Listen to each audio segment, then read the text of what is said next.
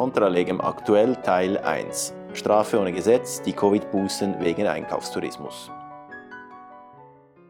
Einkaufsbußen und Corona. Sie mögen sich vielleicht erinnern, ungefähr am 1. April ist zum ersten Mal in den Medien ein Thema diskutiert worden, nämlich ob der Zoll zu Recht Bußen an Einkaufstouristen verteilt. Das Ganze geht, soweit ersichtlich, auf einen Facebook-Post zurück, den die Regionalpolizei Zurzibit am sicherlich nicht allzu gut gewählten Datum des 1. Aprils 2020 online gestellt hatte. Regionalpolizei Zurzibit. so, so passiert. In diesem äh, Post wird zunächst einmal ein Foto äh, gepostet, das von den Grenzbehörden offensichtlich aufgenommen wurde und das die Regionalpolizei weiter verbreitet. Auf diesem Foto ist zu lesen, also ist ein Plakat zu sehen, auf dem zu lesen ist, Ausreisen zum Zweck des Wareneinkaufs sind nicht gestattet. Wareneinkäufe werden bei der Einreise in die Schweiz zurückgewiesen, inklusive Ordnungsbuße. Die das ist sehr lustig. ist zurückgewiesen inklusive Ordnungsbußen. Also das heißt, es werden die Einkäufe zurückgewiesen und die Ordnungsbußen auch. Aber es ist schlecht formuliert auf jeden Fall. Also die, die Leute können wieder reinkommen, die Einkäufe müssen zurück nach Deutschland. nach Österreich. Oder Österreich. Oder Italien. Einfach raus. Einfach raus. Die, das Boot ist voll. ja. Auf jeden Fall hat das, wie man sich äh, denken kann und sich einige auch erinnern werden, zu Diskussionen Anlass gegeben und zwar sehr schnell zur Frage, worauf sich denn diese Plakate rechtlich stützen. Gibt es eine rechtliche Grundlage dafür und wenn ja, wo ist die zu finden? Der naheliegendste Verdacht fällt natürlich äh, am 1. April 2020 auf die Covid-19-Verordnung 2. Diese Verordnung hatte mehrere Ausgaben, mehrere Versionen und zwar vom 13. März bis zum 22. Juni, also dem Zeitraum ihres Inkraftstehens, exakt 25 Versionen. Die am 1. April geltende Version war jene vom 28. März und in dieser Version der Covid-19-Verordnung 2 ist Artikel 3 einschlägig für die Frage, wer in die Schweiz einreisen und ausreisen darf. In der Zeit, in der sie in Kraft stand, 25 Versionen heißt, wenn Sie das ausrechnen, so alle drei Tage eine neue Version.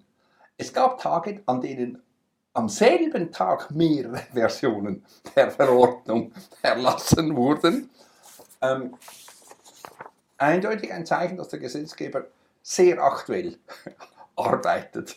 Sehr aktiv war, ja. Sehr aktiv, aktuell und un, un, unverzüglich reagiert auf Veränderungen, auch weniger Stunden. er war sehr aktiv, ja. Anders als das Parlament in dieser Zeit. Das hat ja, das kann man sagen. sich zurückgehalten.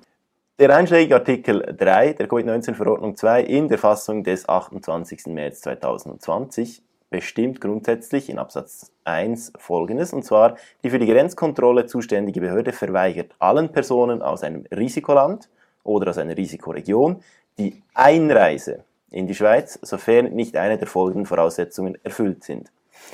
Und im Folgenden listet Artikel 3 in seinen Litera A bis G Bedingungen auf, die wenn sie erfüllt sind, dafür sorgen, dass die betreffenden Personen einreisen dürfen, auch wenn sie aus einem Risikoland kommen oder aus einer Risikoregion. Die ersten beiden, Litera A und Litera B, beginnen, indem sie sagen, wer über ein Schweizer Bürgerrecht verfügt oder, Litera B jetzt, wer über eine schweizerische Aufenthaltsbewilligung verfügt, der darf einreisen. Ist bemerkenswert, gell? Bemerkenswert, dass ein Gesetzestext ähm, ausdrücklich fixiert, was eigentlich eine Selbstverständlichkeit wäre, dass man in dasjenige Land, dessen Bürgerrecht man besitzt, einreisen darf.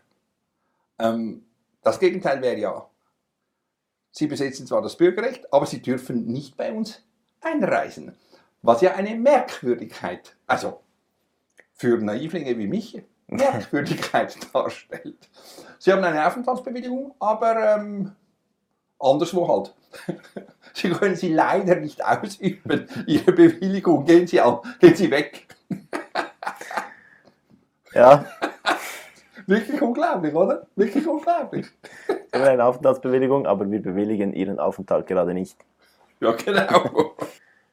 Das überrascht nun einigermaßen, weil wenn man das Plakat der Zollbehörden anschaut, dann steht da, Ausreisen zum Zweck des Wareneinkaufs sind nicht gestattet.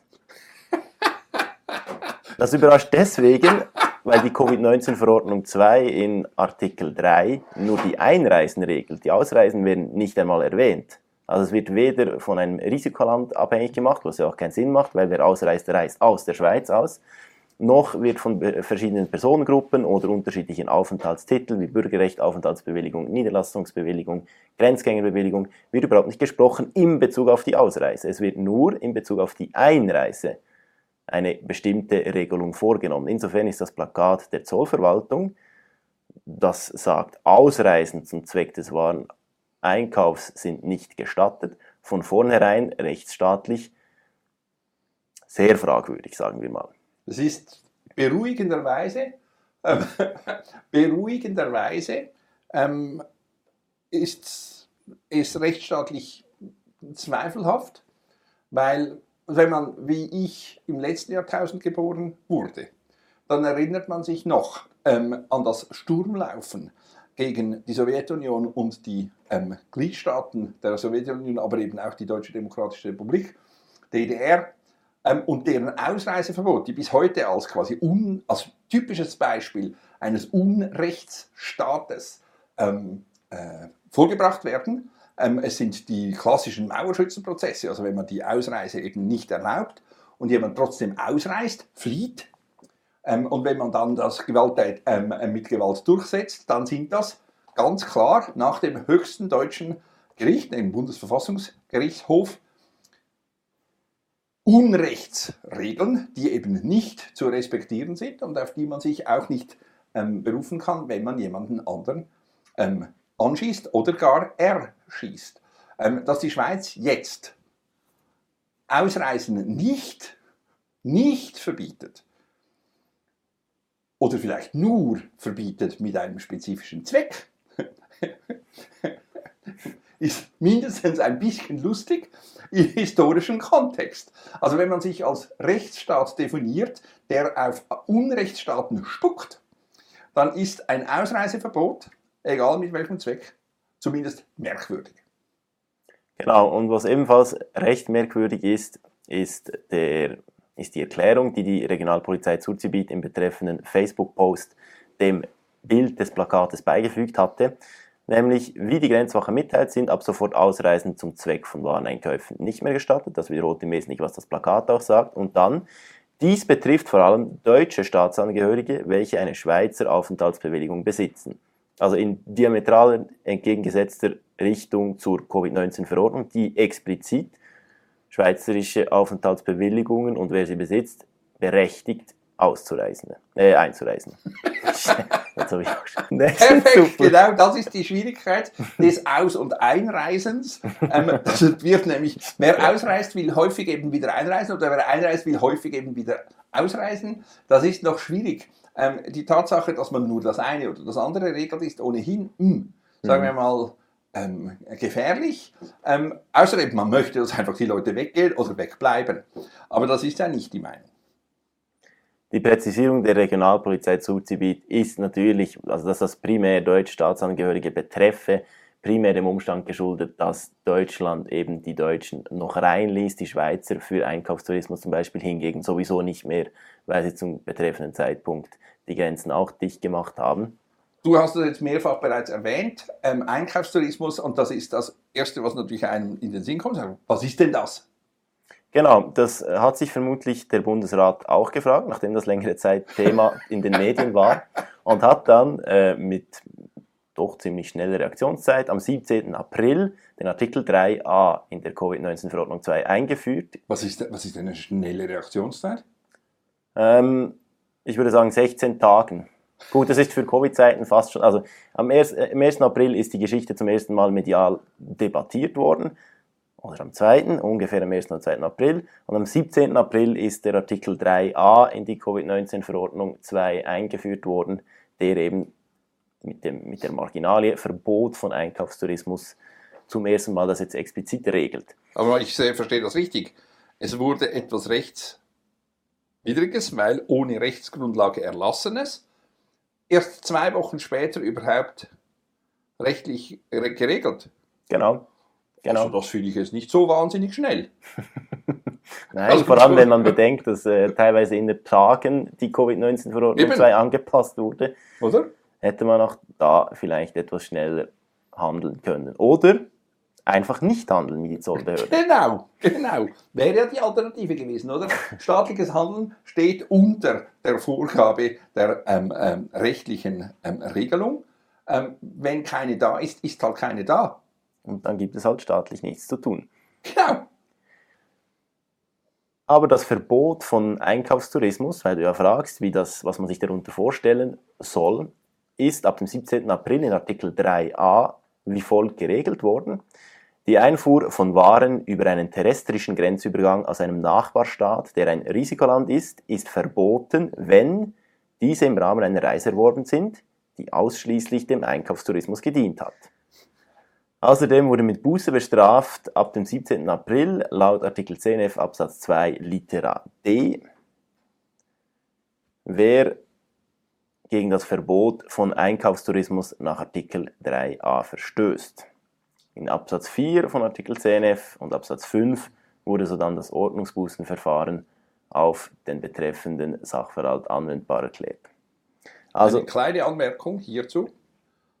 Es ist faszinierend, oder? Für die Gesetzgebungstechnik, die zur Anwendung kommt, dass ein Text, der alle paar Tage, manchmal mehrmals am gleichen Tag verändert wird, weiterhin mit dieser merkwürdigen Nummerierung arbeitet von 10a, b, c, d, e, f. Wieso das nicht 10, 11, 12, 13 heißen kann?